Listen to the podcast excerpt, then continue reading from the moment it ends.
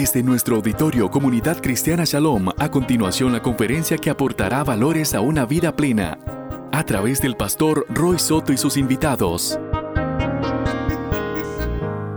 Por favor, ayer facilitaron un taller con su esposo. Eh, Grace es, decía antes, una caminante con vasta experiencia en muchos países y hoy está con nosotros acá para, para compartir vida. Gracias, Grace, por honrarnos con tu presencia.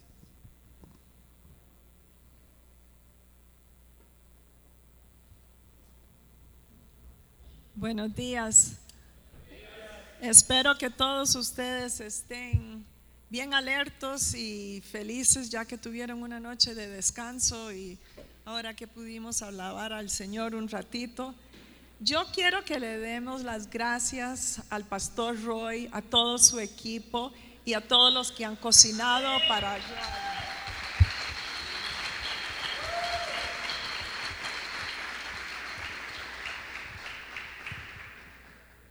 A mí me está tocando un tema que le estoy dando la iglesia y la ciudad o la comunidad.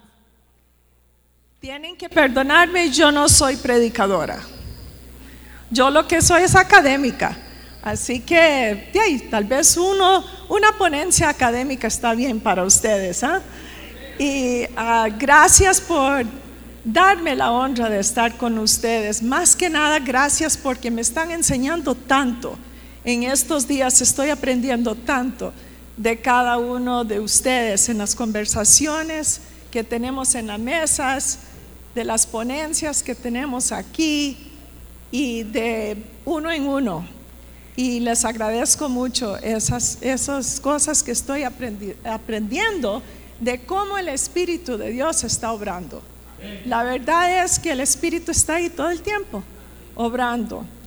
Y ah, entonces lo que voy a presentar hoy es algunas cosas que he aprendido del trabajo que he hecho en el mundo. Porque Dios me ha dado una unas oportunidades que de veras, humildemente he visto. Yo cuando me crié aquí en Costa Rica jamás creí que iba a llegar a Europa mucho menos a Asia y mucho, mucho menos a África. Sin más, yo creí, tal vez voy a llegar a los Estados Unidos, que como mi papá era norteamericano, eso era factible, ¿verdad? Sí, puedo llegar a los Estados Unidos. Pero yo me acuerdo cuando mi esposo y yo nos pasamos a Francia para que él sacara su doctorado y le escribí a mi mamá aquí y mi dirección era Andrew de Palerme 67 Strasbourg, France. Y dije yo, wow, yo vivo en Francia. Y eso me, ¿verdad? ¿Qué es esta cosa, verdad? Ese es el Señor, ¿verdad? Que nos da en abundancia más de lo que nosotros creemos. Y nos da oportunidades más de lo que esperábamos, más de lo que pedimos. Y después volvemos a ver y dice, Señor, usted nos llevó ahí entonces yo le doy gracias al Señor por esas oportunidades, porque han sido para mí, para mi marido y para mis hijos, nuestros tres hijos, de veras tiempos de aprender cómo el Espíritu Santo está obrando en todo el mundo. Y no solo en América Latina, que yo creía que solo en América Latina, ¿verdad? Estaba todo. Entonces esta mañana, si ustedes me dan la paciencia de, hablar. Les voy a hablar. Esto es más o menos lo que vamos a, lo que vamos a ver. vamos a ver algunas realidades de nuestro tiempo. Y les digo que esto, como tengo tan poquito tiempo aquí, son nada más unas pocas cositas. Ustedes pueden añadir en sus tiempos. Vamos entonces a ver a la iglesia en medio de estas realidades cómo, encontramos a la iglesia en medio de estas realidades. Y vamos a explorar los tipos de iglesia que encontramos en nuestras urbes. Y finalmente vamos a ver algo sobre cómo respondemos a estas realidades. Y especialmente vamos a ir a las escrituras, a Jeremías 29. Entonces, ah, vamos adelante a ver cuáles son algunas de estas realidades. Primero está la globalización, que todos estamos de acuerdo que es algo que ha caído en nuestro tiempo de una forma muy, muy ah, impresiva, ¿verdad? han habido cambios rápidos y dramáticos en la economía urbana y están dirigidas por unas megatendencias que hay. Por ejemplo, por primera vez en la historia de la humanidad, más de la mitad de la población mundial, vive actualmente en ciudades. Imagínense, eso es lo que actualmente está ocurriendo, pero mire lo que ocurre en, 2000, en el 2050. Ya el 70% de la humanidad va a estar viviendo en ciudades. Entonces, tenemos que ver que esto ha sido un cambio dramático y rápido. Y las ciudades han entonces encontrado un lugar de más importancia que nunca en nuestro mundo. Muchas veces nosotros nos escondemos dentro de, las ciudades, pero esto es una oportunidad que Dios nos está dando. las urbes también son centros económicos ¿verdad? y mire, el, el 60% del PIB es producido en las ciudades. Quiere decir que ahí es el centro de mundo, ¿verdad? En nuestras urbes. Y claro, impulsado también por el deseo de disfrutar de mejores condiciones de vida, educación, atención médica y cultura, hay estas migraciones a las urbes y este cambio en, eh, económicos es uno de los cambios más significativos que jamás ha sido presenciado en nuestro mundo. Una de las consecuencias de esto es también que hay cosas que ocurren que decimos, bueno, nuevas tecnologías resultan de esto, ¿verdad? ideas y capital y personas van de un lugar a otro muy fácilmente.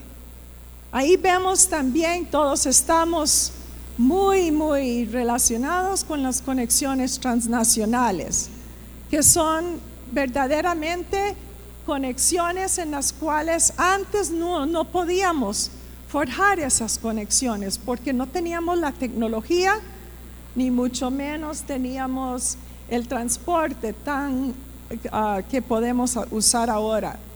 Pero estas conexiones transnacionales son sumamente importantes porque ahí podemos ver vínculos de familiares y redes que cruzan fronteras. ¿Cuántos de ustedes tienen familiares que ahora viven en otros países?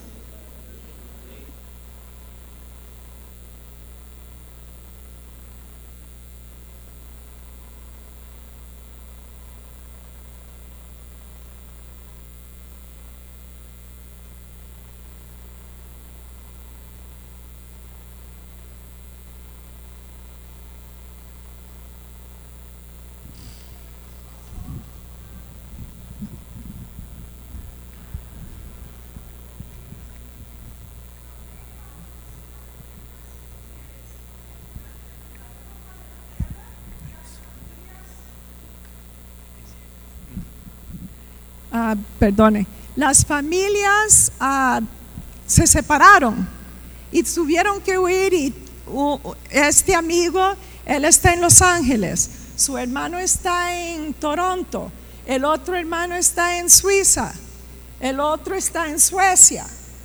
Imagínese. Y yo le digo, ¿y cuando se reúnen todos ustedes, cómo hablan? ¿En qué idioma hablan?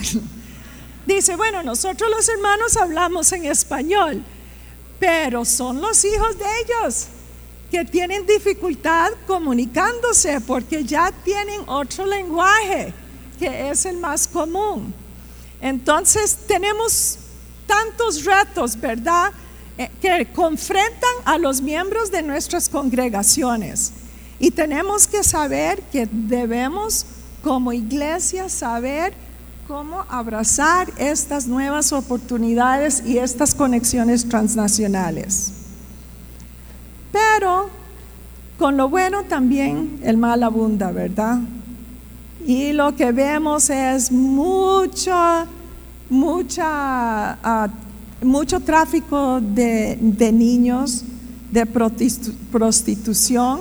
En esta foto, sí, en esta foto esta joven de 18 años llegó a Kazajstán con la promesa de ser contratada como empleada del hogar, pero fue forzada a, prostituirse.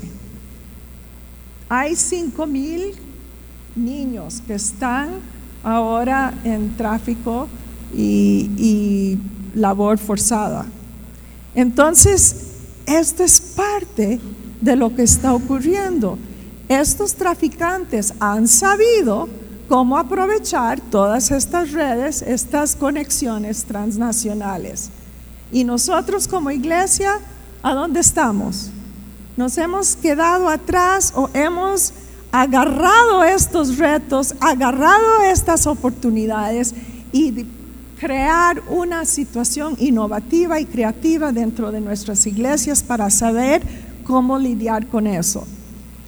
Por ejemplo, una de mis estudiantes que es de América Latina y no voy a decir qué país para que nadie se ponga, ¿verdad?, bravo.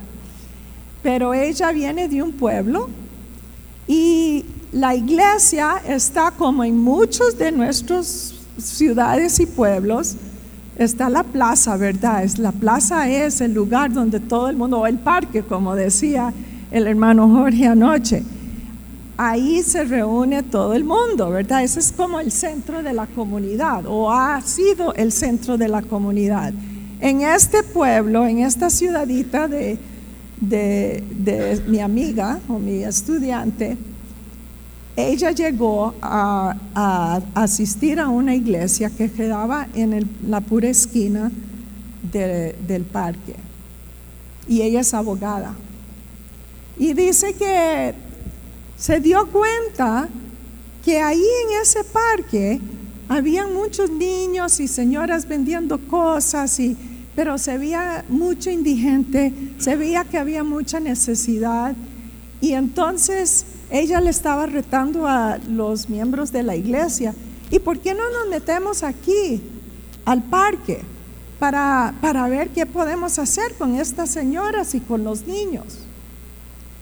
Y no se les había ocurrido a esa iglesia que por años estaba ahí en la pura esquina.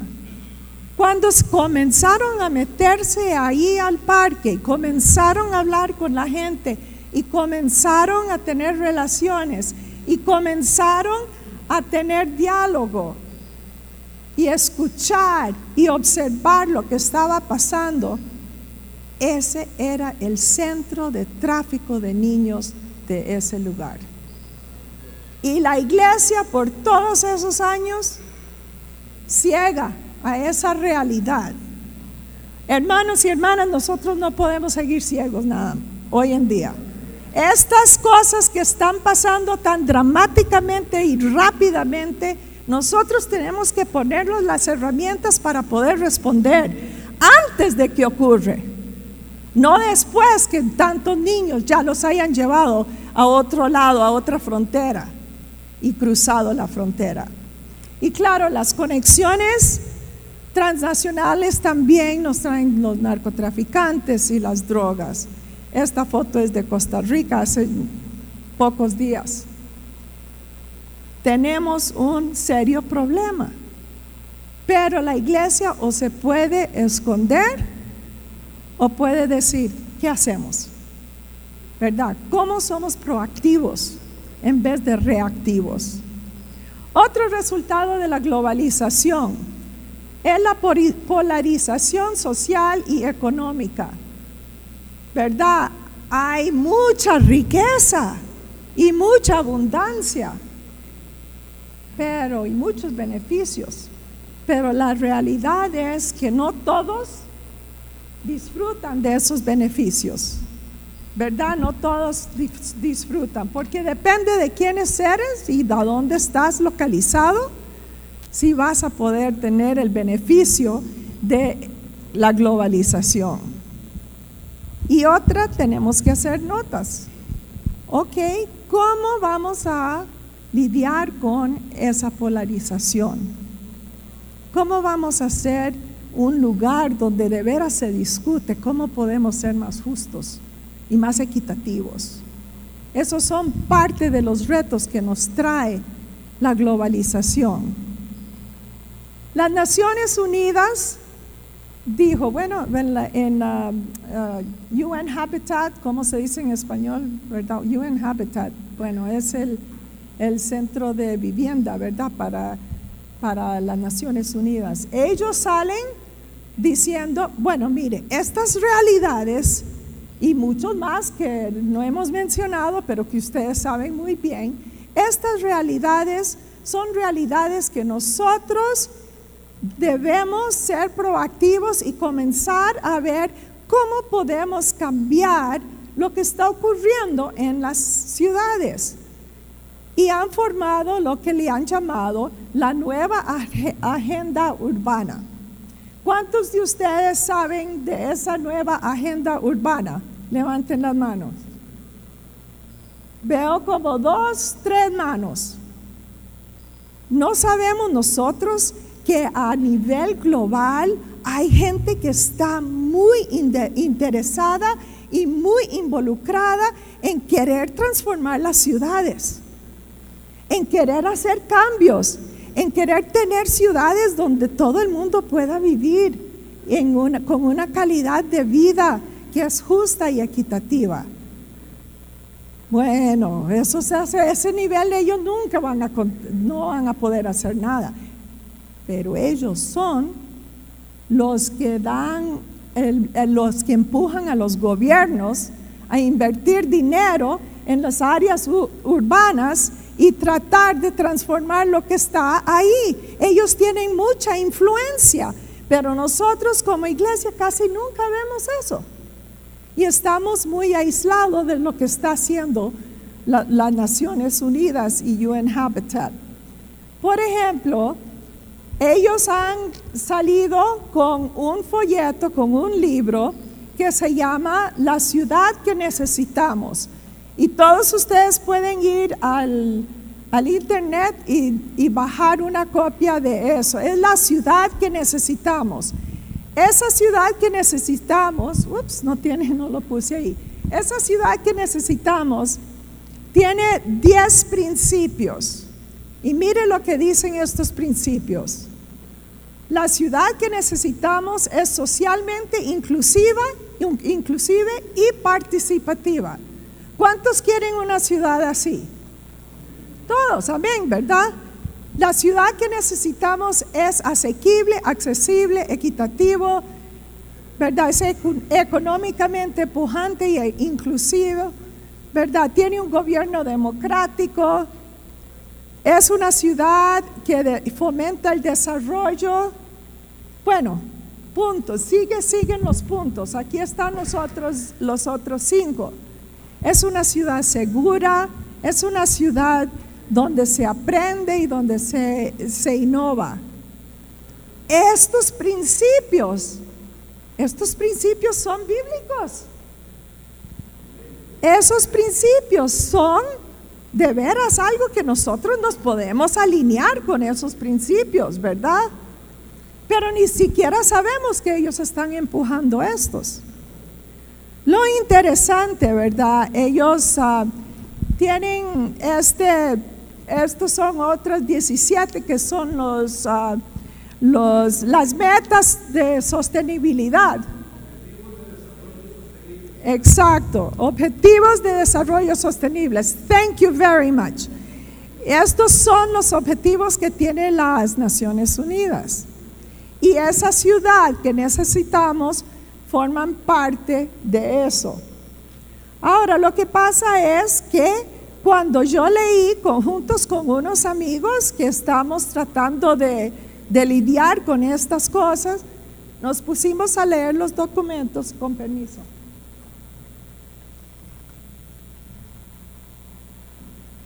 Perdón. Cuando nos pusimos a leer los documentos y hemos encontrado que en 47 páginas del documento de la nueva agenda urbana, la religión se menciona una vez, nada más. No se mencionan las iglesias, no se mencionan las mezquitas, los templos, nada. Nada religioso, nada espiritual.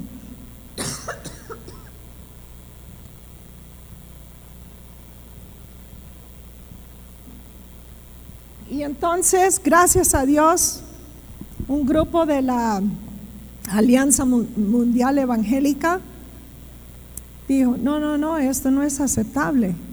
Nosotros tenemos que tener una influencia en esos, en esos lugares. Pero ¿cómo vamos a tener influencia si estamos completamente separados de ellos? No sabemos lo que están haciendo, no nos interesamos o decimos que no valen nada. Por cierto que hace como tres días unas latinas pusieron en su Facebook que la ONU no sirve para nada.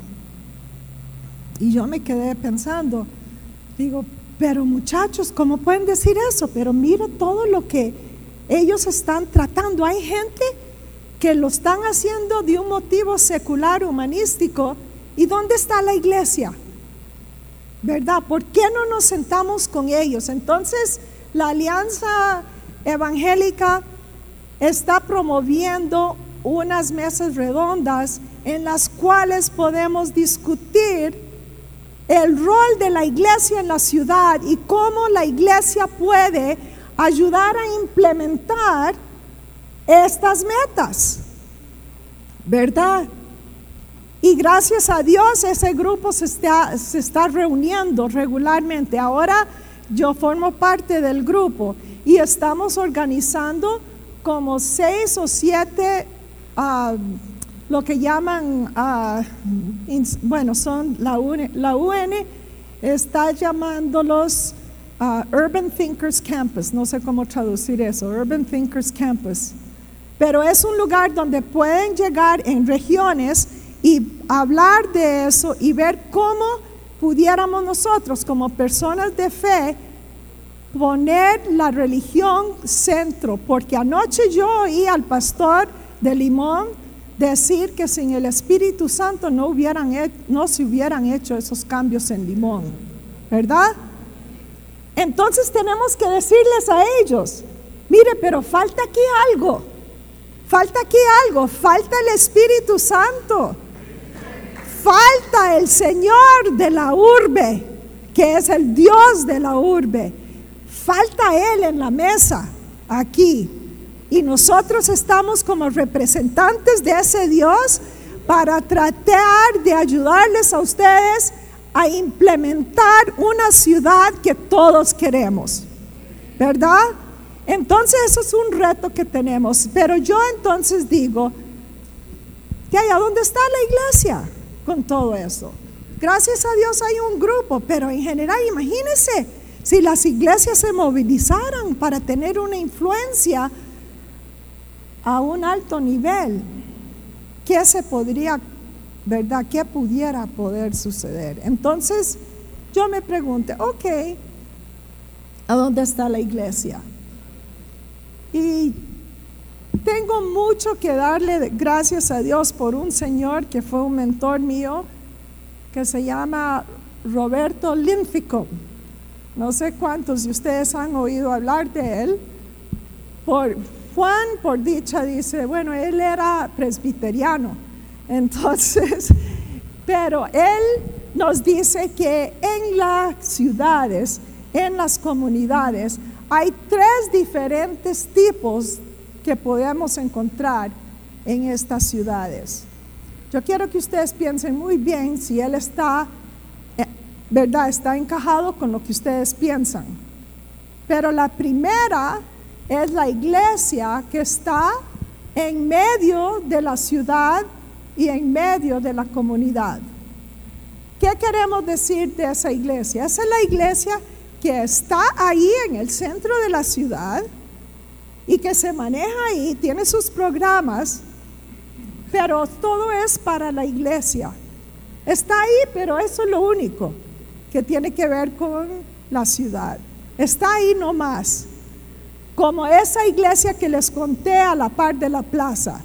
Existe solamente ahí en medio de la ciudad. La segunda, y después vamos a hablar un poco más de cada uno. La segunda es la que la iglesia que se percibe para la ciudad. Ahora no es solamente mis programas, sino para la ciudad, salir de la iglesia para la ciudad. Y el tercer tipo es lo que él dice, es la iglesia que establece como parte de la ciudad. Está con la ciudad o con la comunidad. Entonces veamos estos tres tipos. La iglesia en medio de la ciudad, ¿qué es lo que hace? Ignora la ciudad y las necesidades del pueblo. Está lucha, la verdad, para conservar su propia vida y sus programas. Y es trabaje y trabaje y trabaje para poder tener programas. Ya que lo establecimos, estos programas tenemos que seguir en marcha con esos programas, ¿verdad? Y pasamos todo el tiempo tratando de ayudarnos solo nosotros dentro de la iglesia. Y esa iglesia la, se siente más como una fortificación dentro de la ciudad, como, como un castillo dentro de la ciudad, dar seguridad a sus miembros, que allá es todo lo que está ahí afuera es malo, es, no es bueno, se pueden corrompir. Mejor ponemos esto alrededor de ustedes para protegerlos a los miembros. Eso es un tipo de la iglesia. Estoy segura que muchos de ustedes conocen iglesias en cada uno de estos tipos. Segundo, la iglesia para la comunidad. Esta iglesia es un poquito más diferente. Esta iglesia provee servicios sociales. Ahora está haciendo algo más. Hace buen trabajo para y hacia el pueblo en la ciudad. Y la verdad es que es muy buen trabajo, ¿verdad? Lleva para allá comida a los indigentes, va en las calles, ayuda, establece lugares para, para que puedan venir a comer. Siempre está ahí haciendo cosas para la ciudad. Ponga mucha, mucha atención al vocabulario, ¿verdad?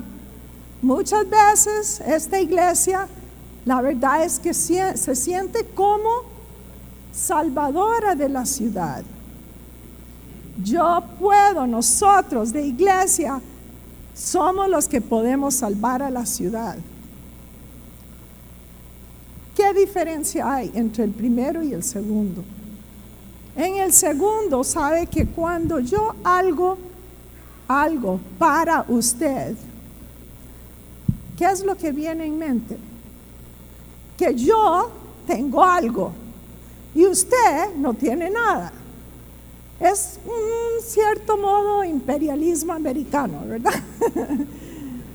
¿Verdad? Eh, uno puede pensar en eso, ¿verdad?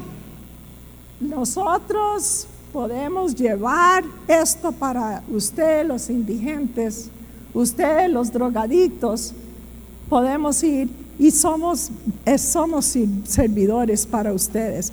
Pero cuando uno lo hace de ese modo, psicológicamente la otra persona está pensando, que ay, yo no soy nada, yo tengo que depender de ellos, tengo que someter a lo que ellos dicen, pero tengo que depender. Y entonces hay una mentalidad, ustedes están viendo el cambio, ¿verdad? Cuando uno dice, estamos aquí para la ciudad, es buenísimo ese impulso. Pero paremos un poquito y pensemos, ¿qué es lo que queremos decir cuando decimos eso, verdad? Entonces está el tercer tipo, Y esa es eh, la iglesia que forma parte de la ciudad, que dice, estamos todos juntos aquí en esta urbe. Cuando este parque está sucio, afecta no solamente a la gente de afuera, pero afecta a todos los miembros de la ciudad, ¿verdad? Que van pasando por ahí. Eh, perdone, a todos los miembros de la iglesia. Cuando las escuelas no marchan y no funcionan, no es solamente para ellos allá, nos afectan a todos, ¿verdad? Entonces esta iglesia dice, bueno, nosotros nos vamos a juntar con la lucha de la ciudad. Estamos ahora formando parte y, forman, y estamos con la ciudad. Y en ese caso ayuda de veras a formar una clase de, de comunidad en la cual todos quieren participar porque hay justicia para todos. Aquí es donde podemos encontrar paz y justicia, porque es para todos, porque lo estamos buscando para todo el pueblo se siente de veras como parte de la ciudad, como compañera de la ciudad. Somos, estamos en esto juntos. Entonces trabajemos juntos. Por eso el alcalde le dice al pastor Jorge, te necesito, ¿verdad? Porque ya ha visto que esa iglesia es compañera de la ciudad y está formando parte de la ciudad. Entonces, ¿qué clase de iglesia queremos ser? ¿Cómo nos percibimos? ¿Conocemos a nuestra ciudad? ¿De veras entendemos lo que está ahí en esa ciudad? ¿Conocemos a la comunidad? ¿Entendemos los afanes y los deseos de nuestros vecinos? Sabemos orar por ellos. Esto me recuerda de un, teólogo latino que se llama Roberto Goizueta. Roberto Goizueta escribió un libro que se llama Caminemos con Jesús. Y la verdad es la teología del acompañamiento. Esto es la iglesia que queremos, una iglesia que es acompañando al pueblo. Y él lo dice de ahí, digamos como Jesús cuando iba caminando, todo el mundo caminando con él, él oía y escuchaba lo que estaba diciendo la gente, él podía hablar con ellos, él sabía las angustias, cuando alguien le tocó, él ya sabía que esta mujer estaba desesperada Solo cuando estamos caminando juntos podemos entonces reconocer las realidades que están alrededor nuestro. Y una respuesta con la cual quiero terminar es hablando de una respuesta que viene de las escrituras, que es Jeremías 29. Así dice el Señor Todopoderoso el Dios de Israel, a todos los que he deportado de Jerusalén a Babilonia. Construyan casas y habítenlas, planten huertos y coman de su fruto, cásense y tengan hijos e hijas y casen a sus hijos e hijas, para que a su vez ellos les den nietos. Multiplíquense allá y no disminuyan. Además, busquen el bienestar de la ciudad a donde yo los he deportado y pidan al Señor por ella, porque el bienestar de ustedes depende del bienestar de la ciudad. Nos dice primeramente, formen parte de esta ciudad. Imagínense cómo se deben haber sentido los exiliados ahí en Babilonia, ¿verdad? Que este es un lugar horrible y ellos estaban viviendo en sus tiendas de campaña como refugiados, ¿verdad? Estaban aislados, estaban... Y entonces cuando ven llegar al profeta Jeremías, tienen la esperanza de que al fin Dios nos va a alzar y nos va a llevar a Jerusalén. Ay, no, ¿qué les dice? Jeremías, la palabra de Dios para ustedes es, formen parte de la ciudad donde yo los he llamado. ¿Cómo? No puede ser, Señor. Usted nos prometió que nos iba a llevar a Jerusalén. No solo eso, pero construyan casas, no vivan en tiendas de campaña. No, no, Señor, porque ya eso es un poquito muy permanente. Eso quiere decir que vamos a estar aquí a largo plazo. Pero también siembren jardines y cásense y tengan hijos e hijas. Ay, no, eso es por lo menos un año. No podemos estar aquí tanto tiempo. Pero encima de eso, ¿qué dice? ¿Verdad?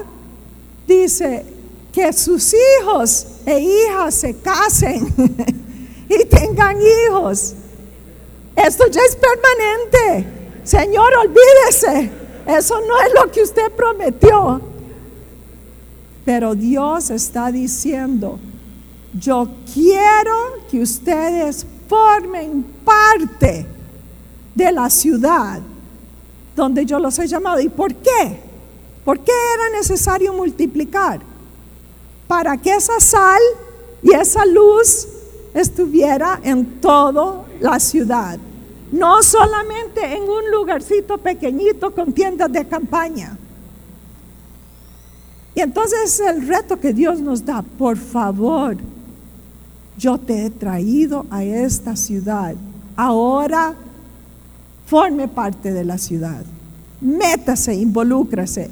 Y para hacer eso, tenemos que entender esa ciudad, ¿verdad? Tenemos que saber cuál es el contexto. Cada ciudad es diferente, cada comunidad es diferente. Y yo necesito saber eso. Necesitamos hacer investigaciones y estudios, porque la ciudad es súper complejo. Yo soy profesora de, de, planificación urbana y eso es muy, muy complejo. Yo no puedo hacer eso. Hay que tener equipos hay que tener diferentes personas con diferentes dones, haciendo diferentes cosas para traer todo el cuadro entero y para que nosotros podamos formar una estrategia, ¿verdad? Una estrategia que está fundada en las realidades y no un figmento de nuestra imaginación o lo que pensamos. Pero pongámonos ahí a la par del pueblo para ver cuáles son las realidades. Estábamos ayer hablando en el taller de Nehemías y lo primero que hizo Nehemías fue caminar, caminar para escuchar, para saber qué es lo que está ocurriendo aquí. Yo creo que nosotros como líderes en las iglesias muchas veces no sabemos escuchar y abrir los ojos para ver tenemos que hacerlo mucho mejor. Y tenemos que capacitar a nuestros miembros para que ellos puedan también tener ojos para ver lo que está pasando en esa plaza, para ver que hay estos traficantes que llegan a comprarle los chiquitos a estas señoras. Tenemos que tener los ojos y la sabiduría para, para ver eso. Y Jeremías sigue diciendo, mire, y cuando ya conocen todo eso, entonces trabajen a favor de la ciudad. Limpien ese parque, recojan la basura, hagan lo que es necesario para poder tener un lugar donde hay paz, donde hay un bienestar, el shalom, ¿verdad?, de la ciudad, la prosperidad de esa ciudad. A mí me encantó anoche que, el pastor Jorge dice, no, esta, esta es una tierra deseada, ¿verdad? Una tierra deseada. Eso, Babilonia no iba a seguir siendo la, la ciudad terrible y mala de ese tiempo, porque Dios amaba a Babilonia. Y la única forma de tratar de transformar a Babilonia era que el pueblo de Dios estuviera ahí metido, trabajando para la paz y la prosperidad de Babilonia. Nosotros tenemos que hacer lo mismo, como lo hizo la pastora Bella Flor, lo está haciendo ahí en ese lugar tan horrible. Que de veras vemos la prosperidad que está ocurriendo ahí, el bienestar, ¿verdad? Gracias a Dios por esa respuesta. Y Jeremías dice, mire, es importante orar.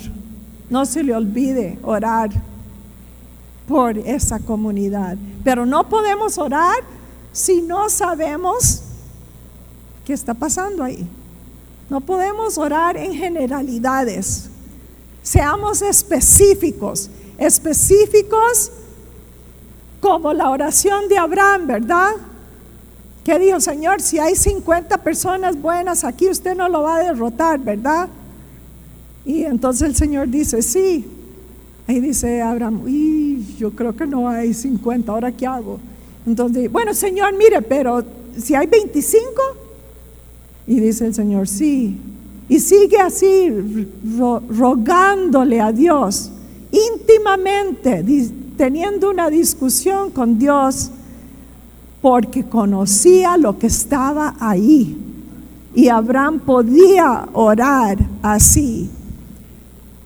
Y después de todas estas cosas, ahora sí podemos desarrollar una estrategia.